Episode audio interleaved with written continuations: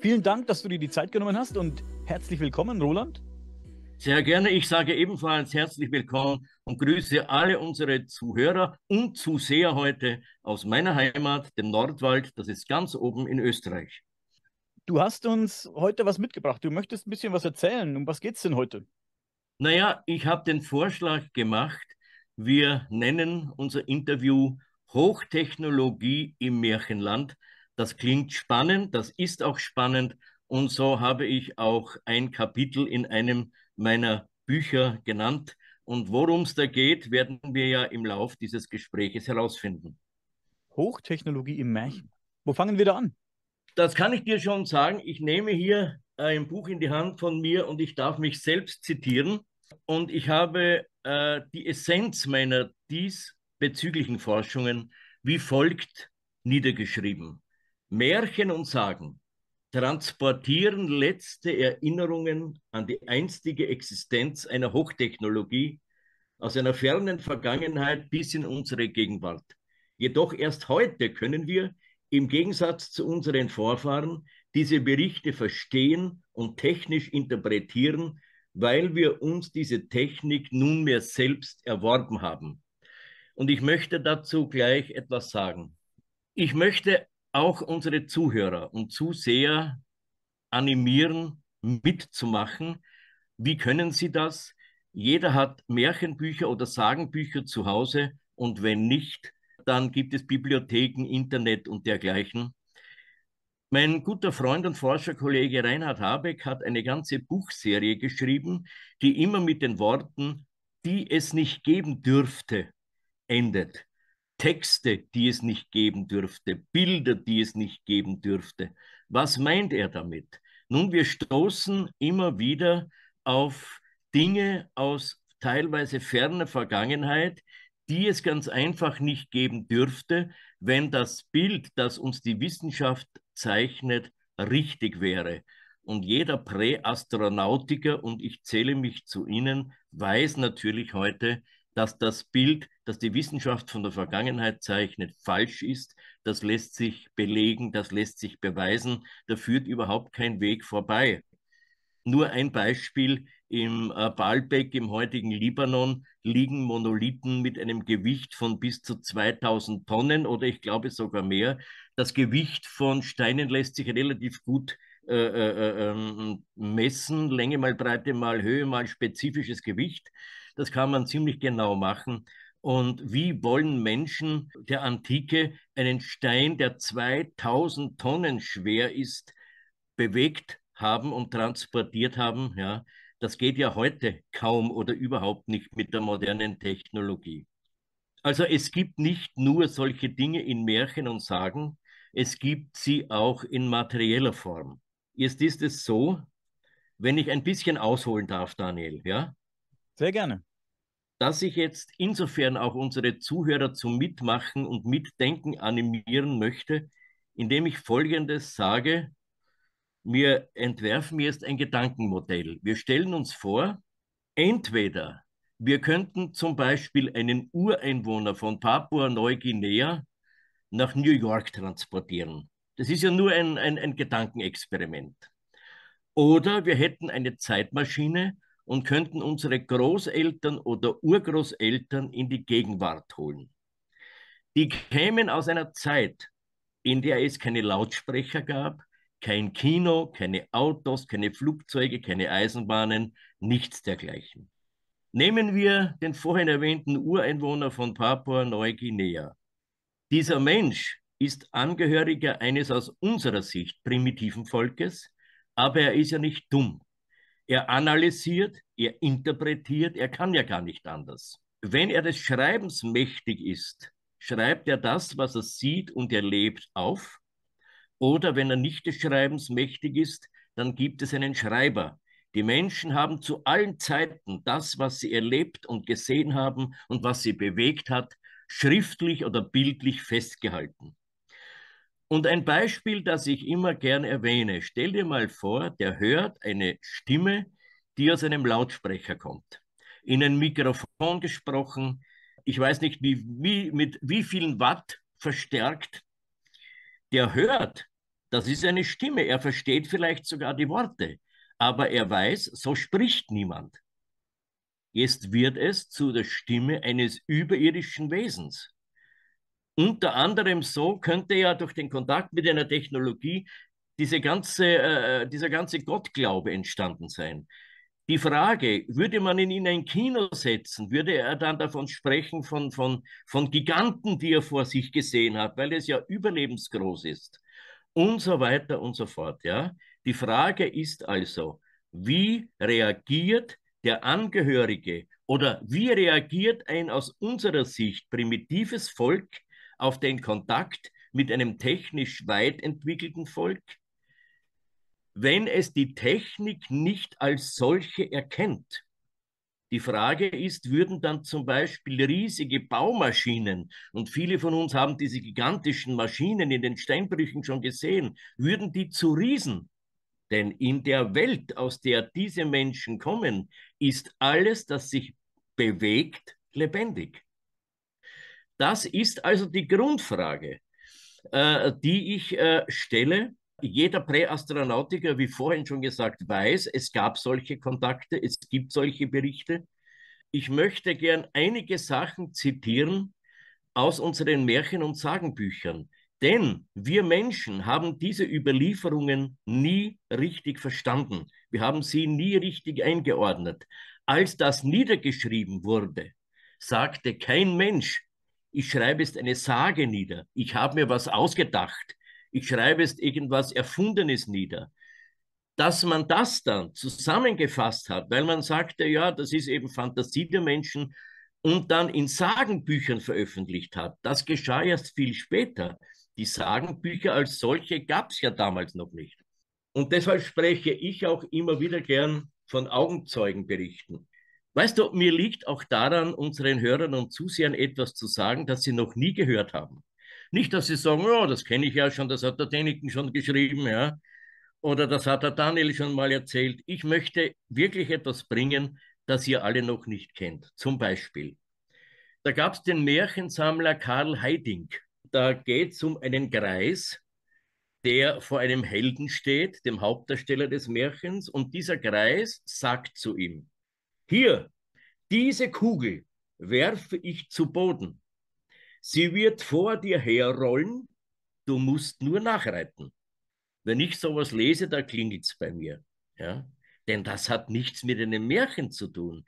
Hier haben wir irgendein Leitsystem, das wir in dieser Form in unserer Welt nicht kennen, aber eine Kugel, die rollt und der man nur Folgen braucht, um das Ziel zu erreichen, das ist wie ein antikes äh, GPS-System oder dergleichen. Das hat nichts Märchenhaftes an sich in äh, einer Geschichte aus meiner Heimat, dem Nordwald, heißt es, in der Mitte der Wiese lag ein ungeheuer großer Stein. Sie gingen hin, um zu untersuchen, was sich unter dem Stein befinde. Aber wie sollten sie den Stein wegbringen? Ihn wegzuwälzen waren beide nicht imstande und anders ging es nicht. Der Schneider aber drehte seinen Ring und sogleich rollte der Stein von der Stelle und an derselben war ein großes Loch in der Erde. Tja, eine Fernbedienung mit der per Infrarot die verschiedensten technischen Abläufe bewirkt werden können, ist uns allen vertraut. Dann ja. etwas Interessantes, was ich herausgefunden habe. Ich glaube, jeder weiß, dass Moses mit seinem Stab das Rote Meer geteilt hat. Natürlich. Da gäbe es auch viel darüber zu sagen. Aber diesen Trick kannte nicht nur der alte Moses. Im Märchen Die drei Musikanten von Ludwig Bechstein heißt es, Sie kamen an einen wild brausenden Strom und das Männlein zog einen kleinen Stab hervor und schlug damit ins Wasser. Da trat die Flut auseinander und stand stille, bis beide trockenen Fußes hinüber waren.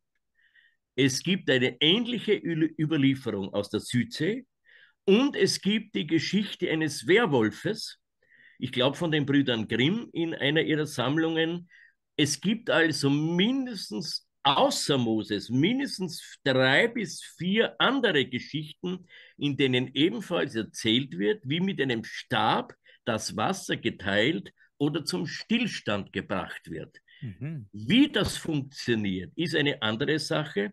Aber bei uns heißt es ja immer, wenn wir eine Meldung haben, wir brauchen eine Bestätigung von einer anderen Quelle, ja, um zu wissen, dass diese Meldung stimmt. Nun, hier haben wir drei Bestätigungen, ja, aus drei unterschiedlichen Weltgegenden, die alle davon erzählen, dass das Wasser geteilt wurde. Fahrstühle gab es auch, ja. Äh, da trat der Zwerg auf ein Gerüst und jetzt ging es wie auf der schönsten Versenkung eines Theaters sanft zur Tiefe. Das liest man in einem Märchen, ja. Fahrstuhl. Und da fahren sie herunter. Und was finden sie da unten? Sie berichten dann von Drachen. Das nennen sie Drachen, die Flammen sprühen und zu ganz bestimmten Tageszeiten landen und starten. Im Inneren der Erde. Und wenn wir dem Ureinwohner von Papua-Neuguinea solche Sachen zeigen würden in unserer heutigen technisierten Welt und er das niederschreiben würde, wir würden staunen. Oder wir beide vielleicht auch nicht. Ja, also so läuft das. Dann haben wir aus dem Iran ja, eine Geschichte über den Helden Kaichos Rau, das ist ein Zungenbrecher. Als die Sonne aufging, wurde Kaichos Rau vor den Augen der Getreuen unsichtbar und verschwand. Da gingen sie erschrocken hinweg und suchten ihn überall rundum, ohne dass sie ihn fanden. Verwirrt und weinend kehrten sie zur Quelle zurück und sprachen von dem Unerhörten, das sie gesehen hatten, dass Kaichos Rau lebendig zu Gott gegangen. Ja, vielleicht ist er auch nicht zu Gott gegangen, vielleicht hat ihn Scotty ins Raumschiff Enterprise hochgebeamt, aber auch hier sehen wir, die Geschichte von der Himmelfahrt des Jesus Christus ist auch nicht die einzige dieser Art. Daniel, ich könnte lange hier sprechen. Du musst mich unterbrechen. Wenn es genug wird, dann haben wir den Untersberg. Darüber weiß mein Kollege Markus Lewski sehr viel. Da drückt der Zwerg auf einen Knopf, woraufhin sich die Tür zur Unterwelt öffnet. Da ist jeder Kommentar überflüssig. Und was mich besonders fasziniert, ist Tausend und eine Nacht. Das kennen auch alle. Ich möchte zwei Dinge herausgreifen. Das eine ist Sesam, öffne dich. Mhm. Der spricht, Sesam, öffne dich und der Berg geht auf. Wir kennen das heute. Ein Stimmerkennungscode und ein bestimmt, eine bestimmte Wortkombination. Sesam, öffne dich. Und die Technik reagiert auf die Stimme und auf diese Worte.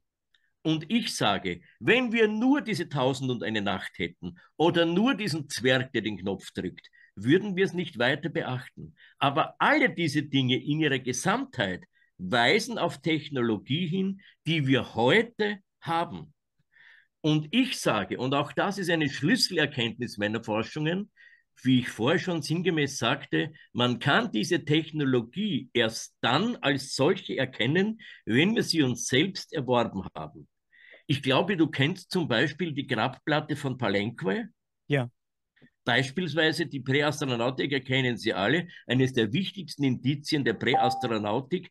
Also, wenn als die gefunden wurde oder wenn die gefunden wird zu einer Zeit, wo es noch keine Autos, keine Flugzeuge und dergleichen gibt, die stehen ratlos davor. Und ich behaupte, wir sind die erste Generation seit den damaligen Ereignissen, die diese Dinge richtig interpretieren kann, nämlich technisch. Ich komme dann noch auf zwei, drei Sachen äh, äh, drauf. Und das andere bei Tausend und eine Nacht ist Aladdins Wunderlampe. Daniel. Das habe ich mir schon fast gedacht, dass du das sagst. Das er hat eine Wunderlampe, auch, die nennen das eben Lampe. Und der reibt an dieser Lampe. Mhm. Und wenn er an dieser Lampe reibt, erscheint, was scheint ein Zauberer oder ein Geist erscheint, ja? Ein Djinn.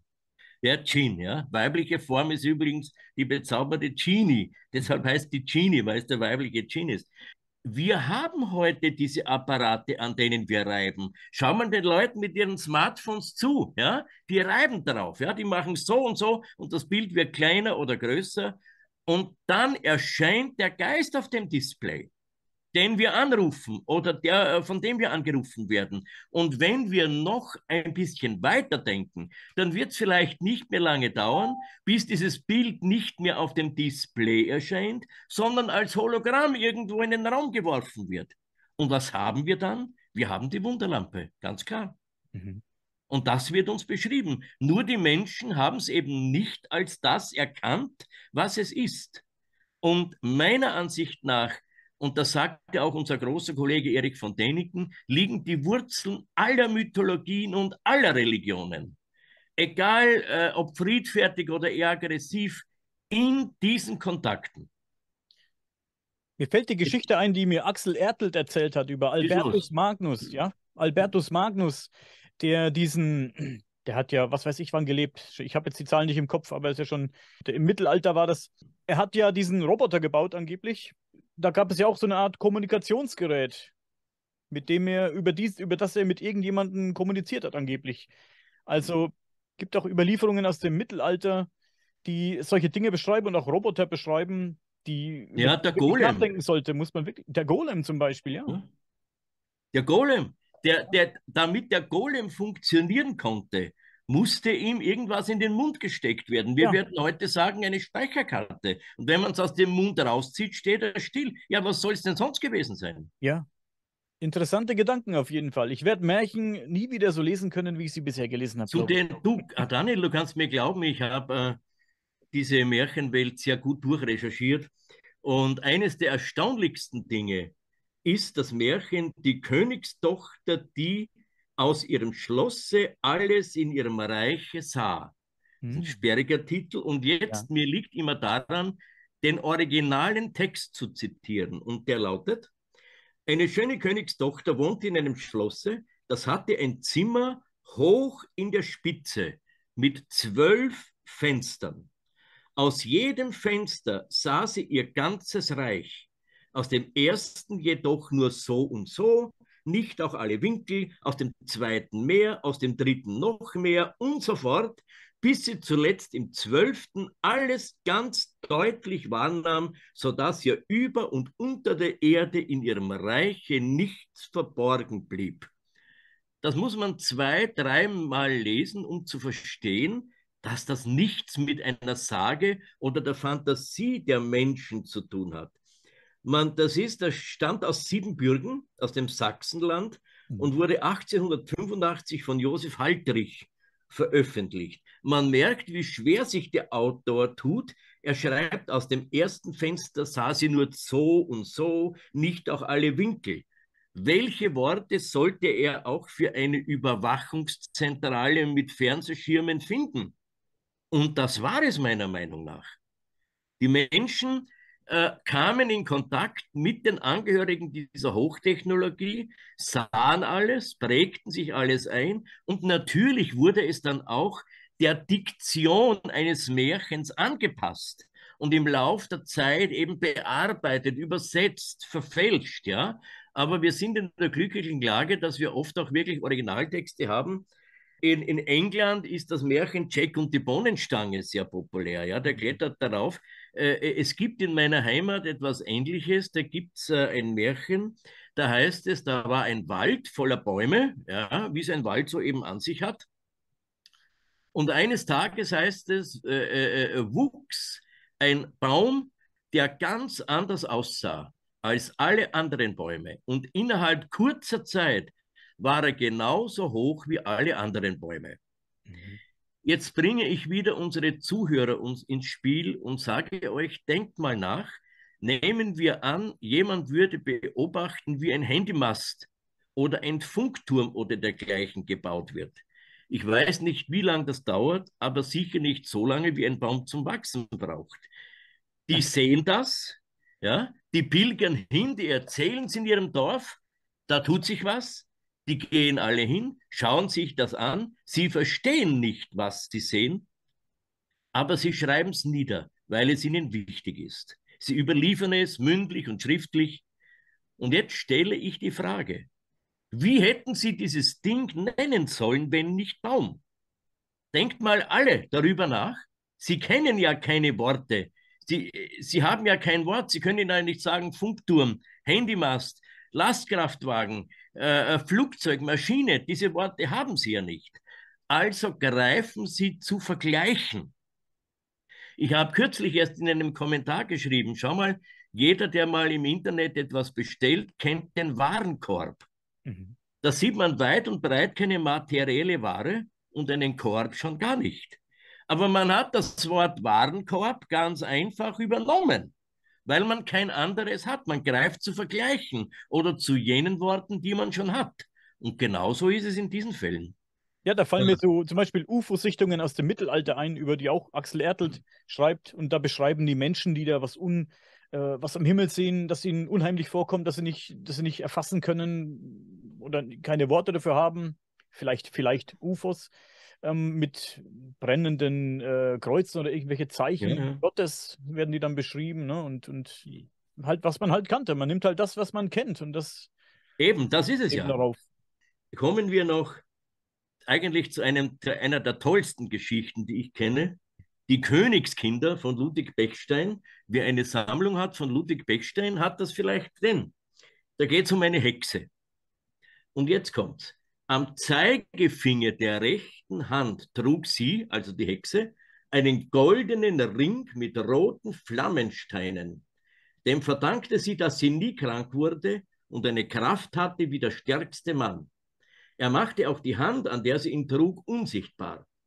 Und wenn die roten Flammenstrahlen der Ringsteine den Tieren in die Augen blinkten, da mussten sie starr in die Strahlen sehen und stillstehen, bis die Alte den Ring am Finger drehte. Und diesen Trick wandte die Hexe zum Beispiel an, um Hirschkühe zu melken. Die Tiere waren paralysiert und mussten stillstehen. Aber es kommt noch besser. Immer, wenn sie den Ring am Finger drehte und dann die Strahlen daraus kamen und nur dann trug sie eine grüne Brille. Nur dann. Ah, okay. Wir würden heute sagen, eine Schutzbrille, damit sie nicht in die Strahlen blicken musste, weil das schädlich für die Augen hätte sein können.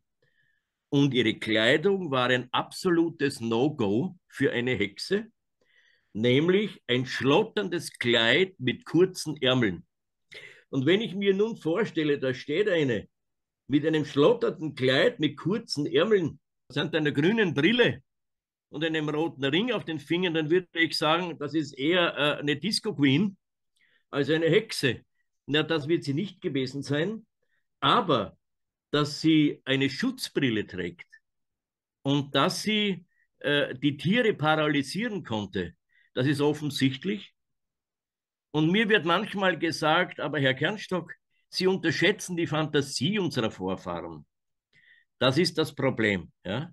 Alles, was die Wissenschaftler nicht verstehen, sofern sie solche Geschichten überhaupt kennen, und ich bezweifle es sehr, ist für sie Fantasie. Ich sage euch was, die Fantasie lässt eine Geschichte von einem armen Bauernmädchen entstehen, das vom Prinzen auf das Schloss geholt wird, wo sie dann darüber nachdenken kann, ob sie als Bauernmädchen doch nicht glücklicher gewesen ist. Aber das wäre ein anderes Thema.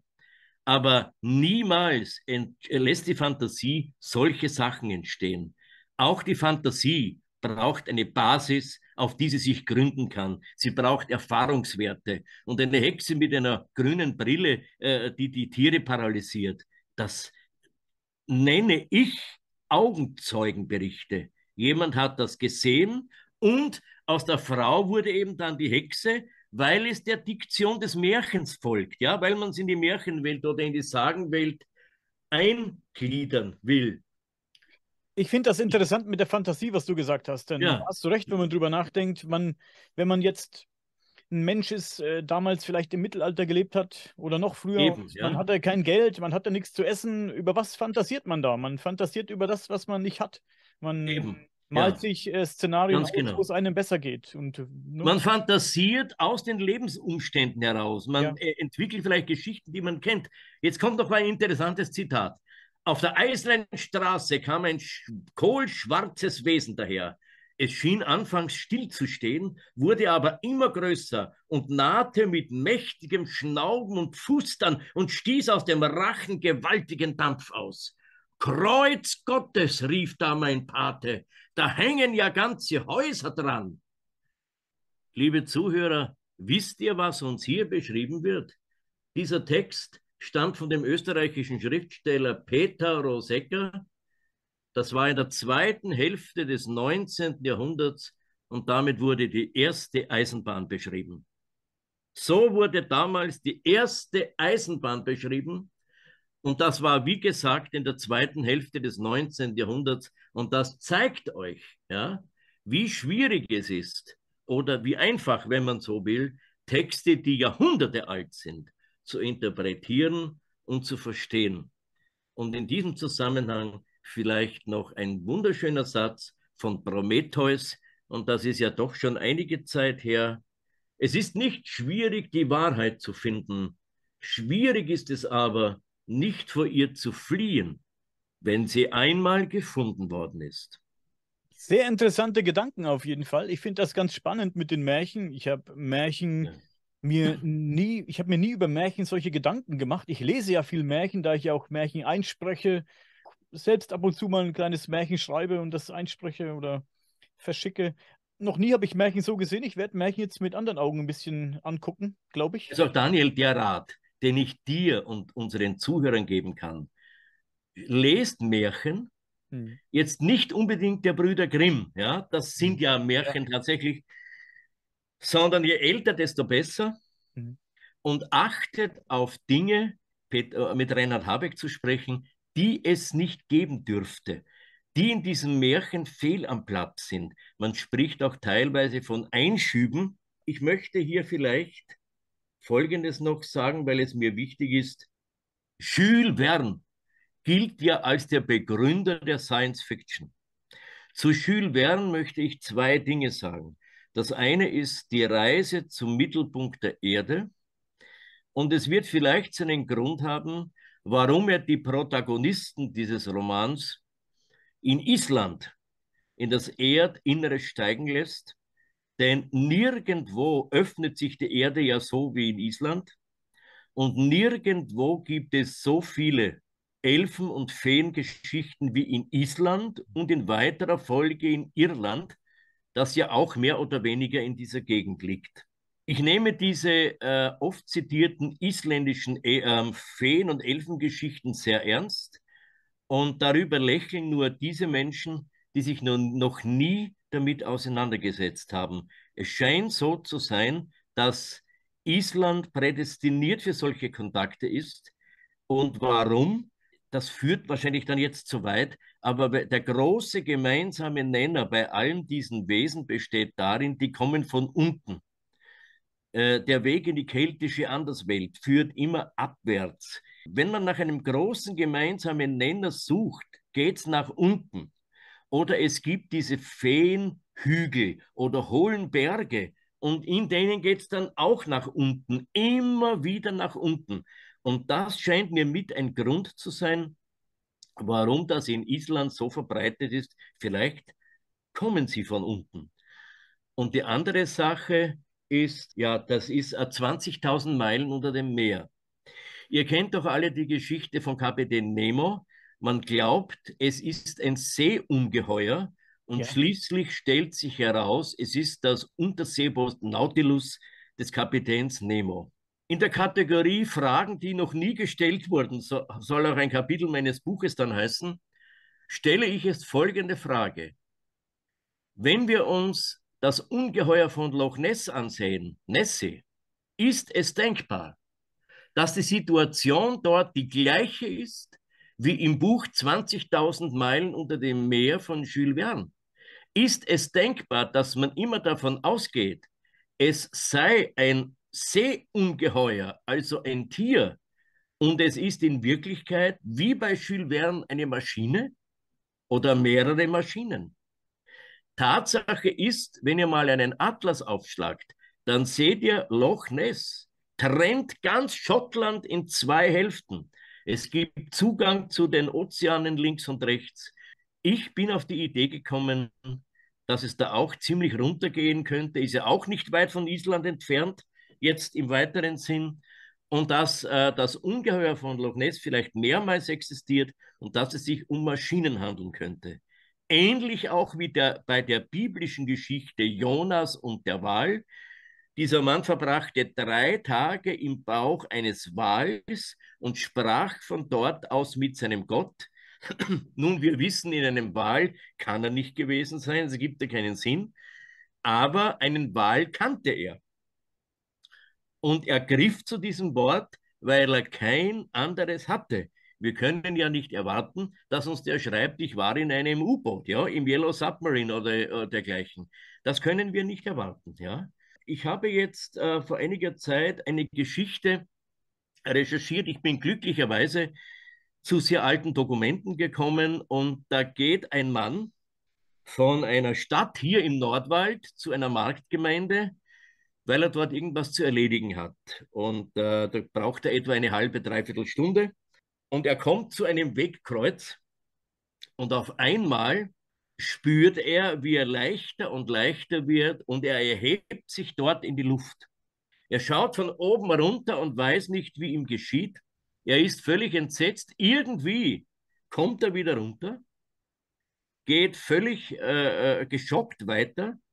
Und ein Mensch, der so etwas erlebt, hat den Drang, das jemandem zu erzählen. Jetzt sitzt er dort im Wirtshaus und erzählt das. Und drei Burschen oder junge Männer machen sich lustig über ihn, sagen, ja, ja, ja, sonst noch was, ja.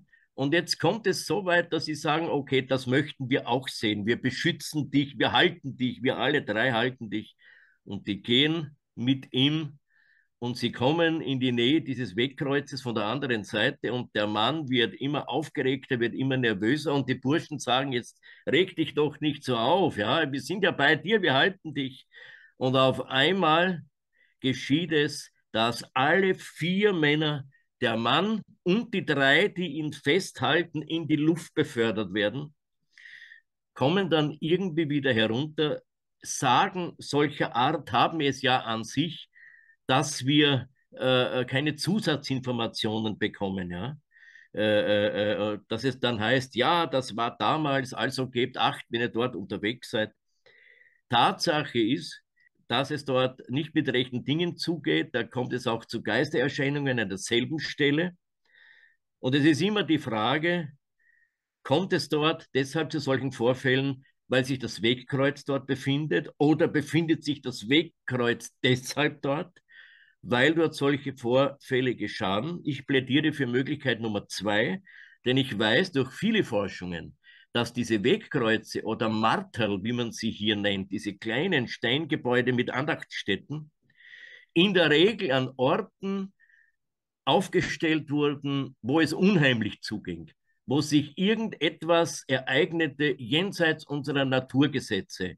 Und die Menschen haben, ohne sich dessen bewusst zu sein, für Forscher wie uns diese Orte markiert.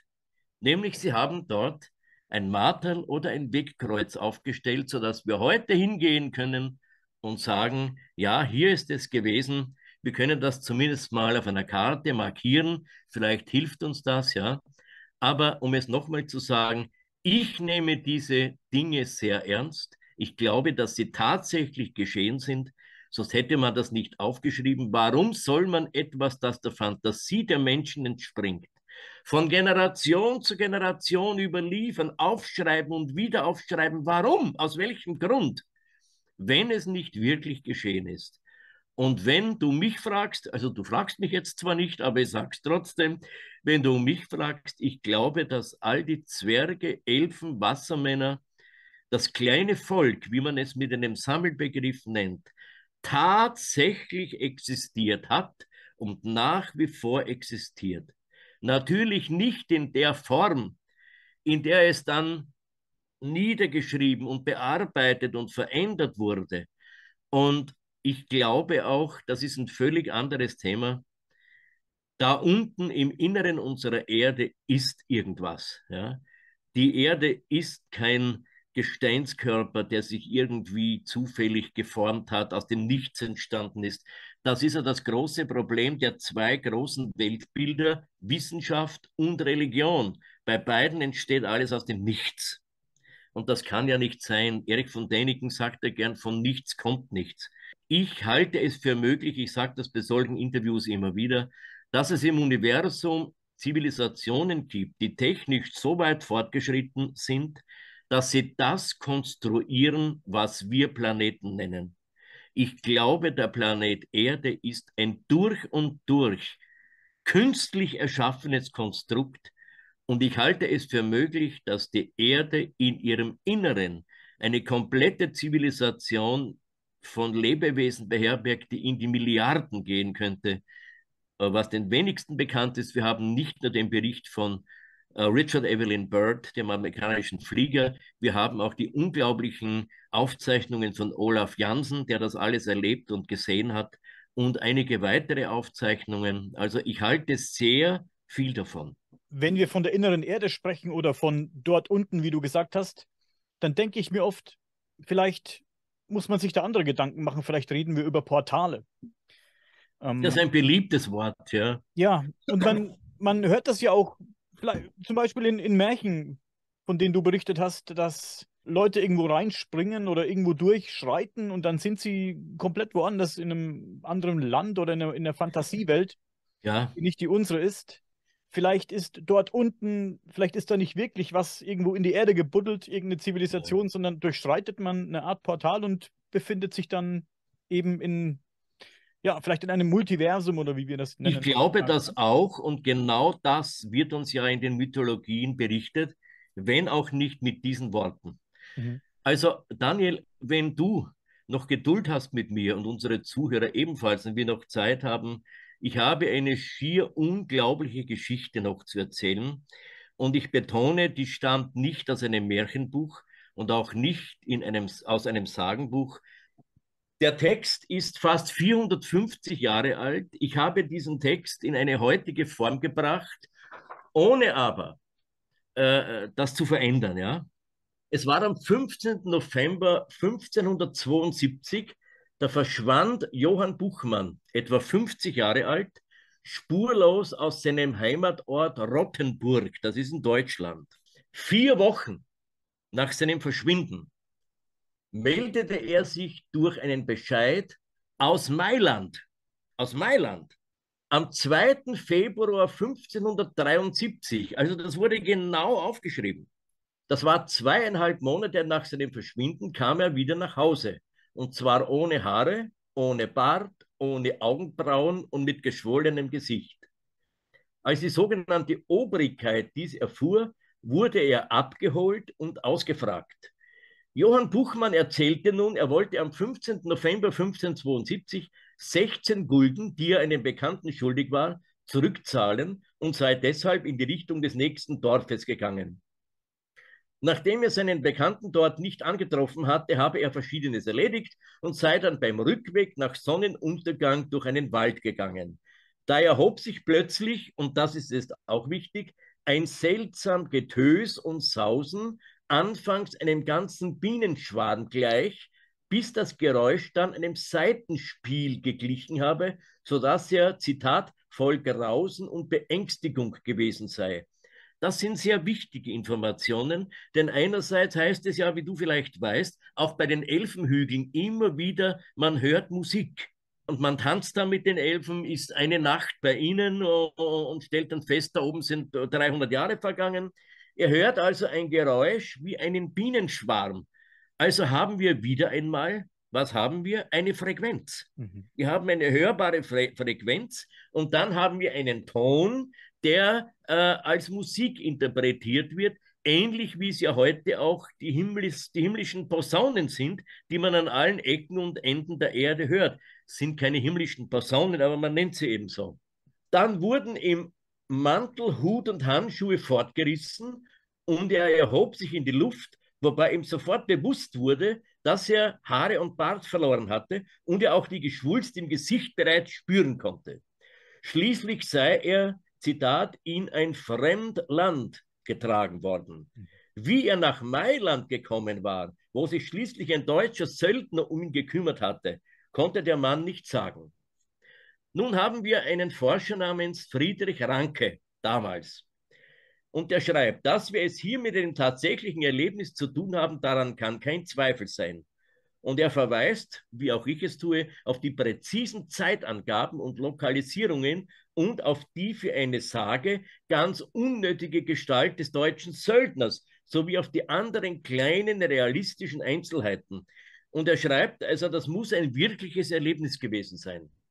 Und nun widerspricht sich dieser Friedrich Ranke selbst und dreht sich um 180 Grad. Denn er macht nichts anderes, als es heute gemacht wird. Er fragt die Psychiater um Auskunft. Und jetzt kommt ein, ein sehr lustiges Zitat. Und von den Psychiatern erhält er bald, ich zitiere wörtlich, die erwünschte und befriedigende Antwort, nämlich, dass es sich um die Reise eines Epileptikers im Dämmerzustand gehandelt hat. Und es ist haarstreibend, wenn dieser Friedrich Ranke dann schreibt, sehen wir von der Beschreibung des erst wie ein Bienenschwarm, dann wie allerlei Seitenspiel herannahenden Getöses zunächst einmal ab. Er macht es also so, wie es heutige Wissenschaftler machen. Sehen wir einmal davon ab. Ja? Alles, was nicht zum Wetterballon passt oder der Verwechslung mit der Venus, das schieben wir beiseite. Davon sehen wir zunächst einmal ab. Nun schreibt er, es sei kein Zweifel möglich, dass dieser Mann Epileptiker gewesen sei und seine Reise nach Mailand in seinem Dämmerzustand gemacht hatte. Aber er ist nicht imstande zu erklären, wie dieser Mann von Deutschland nach Mailand gekommen sein soll.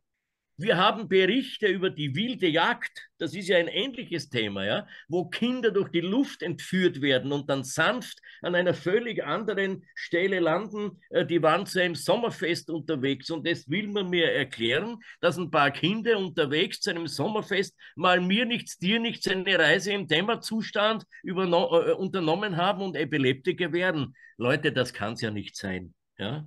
Ich sage immer, im Zweifelsfall für den Angeklagten.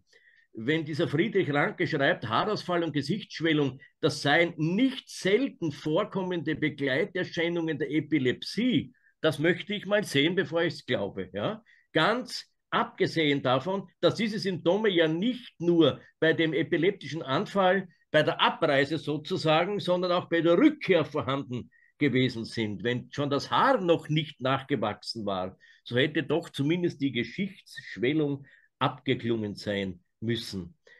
Ja, und Friedrich Ranke, dieser, der diese Geschichte analysiert hat, äh, analysiert das eben. Damals für das einfache Volk war das Odin mit seinen Heerscharen, Nebelgeister, Seelen von Verstorbenen, alles, was der Volksglaube eben so hergibt, und für die Wissenschaftler eine Reise von Epileptikern im Dämmerzustand.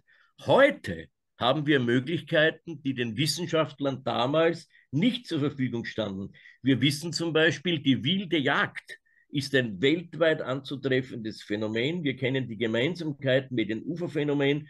Und aus meiner Sicht sind äh, Erklärungen wie Elektromagnetismus, Gravitationsanomalien, Aufhebung der Gravitation, der Aufbau irgendwelcher Felder oder wie du schreibst, Portale, zielführender als die armselige Erklärung eines Epileptikers im Dämmerzustand. Amen. Äh, ich möchte mich, wenn ich darf, an unsere Zuhörerschaft und Zuseherschaft wenden. Liebe Freunde, ich hoffe, ich habe euch nicht enttäuscht. Ich weiß, dass manche mit einer großen Erwartungshaltung da eingeschaltet haben und ich hoffe, diese Erwartungshaltung erfüllt zu haben. Vor allen Dingen aber hoffe ich, euch etwas erzählt zu haben, was ihr noch nicht wusstet und euch Anregungen gegeben zu haben für eigene Forschungen. Geht hinaus, beobachtet den Himmel, schlagt Sagenbücher auf, notiert euch die Seiten, auf denen etwas steht, auf denen etwas steht, das eigentlich nicht hingehört, schreibt mir, wenn ihr Lust habt, oder wendet euch an Daniel. Wir können gerne bald wieder ein Interview machen. Das wird genauso spannend. Wir müssen uns nur, unser Thema heute war Hochtechnologie im Märchenland, obwohl wir jetzt auch ein bisschen abgeschweift sind, aber wir können uns irgendein anderes äh, äh Thema aussuchen, zum Beispiel die Hohlwelt oder die Chaostheorie oder was auch sehr interessant ist, also äh, ähm, unheimliche Phänomene, die ich recherchiert habe, die es immer wieder gibt. Also die Chaostheorie ist das Zusammentreffen gleichartiger Ereignisse. Jeder kennt das, stirbt ein prominenter Schauspieler, stirbt gleich ein zweiter, stürzt ein Flugzeug ab, stürzt ein zweites ab. Vor einiger Zeit gewann ein Mann im australischen Lotto den Hauptgewinn und in der gleichen, Weit in der gleichen Woche gewann der gleiche Mann nochmal den Hauptgewinn. Das ist ja fern jeder Wahrscheinlichkeit. Hier geht es also um die Häufung gleichartiger Ereignisse und das findest du überall jemand streut Streusel auf eine Torte und da gibt es dann Bereiche auf der Torte, wo überhaupt kein Streusel liegt und andere Bereiche, äh, die voll sind mit Streusel, so sehr man sich auch bemüht, das gleichmäßig zu machen. Und genauso ist es draußen im Universum. Es gibt riesige Bereiche ohne Sterne und dann gibt es wieder die Galaxienhaufen. Und wäre der Urknall äh, hätte der Urknall stattgefunden, müsste das mehr oder weniger gleichmäßig verteilt sein. Also Häufung gleichartige Szenerien und Ereignisse, die findest du überall. Und äh, das ist ein unglaublich spannendes Thema. Ich habe auch, ich würde nicht sagen einen Erklärungsansatz, aber eine Idee, wie das funktionieren könnte. Aber wir wollen ja für das nächste Interview auch noch Stoff haben und vielleicht kann ich schließen mit dem Satz, den ich immer gerne sage. Wenn ich die Essenz meiner eigenen Forschungen in einem Satz zusammenfassen soll, dann lautet dieser, die Menschen, die Erde, der Mond, die Sonne, vielleicht das ganze Universum, das ist etwas völlig anderes, als man uns sagt und als wir glauben. Und wenn ihr mich nun fragt, ja, was ist es denn? Dann lautet meine Antwort, ich habe keine Ahnung. Aber deshalb forschen wir und das werden wir auch weiterhin tun. Danke, dass ihr uns zugesehen habt und Daniel, danke dir für die Einladung. Ich hoffe auf ein baldiges Wiedersehen, wenn schon nicht persönlich, so doch hier in diesem Computerkastel. Das machen wir. Vielen Dank, Roland. Ich danke dir. Tschüss, macht's gut.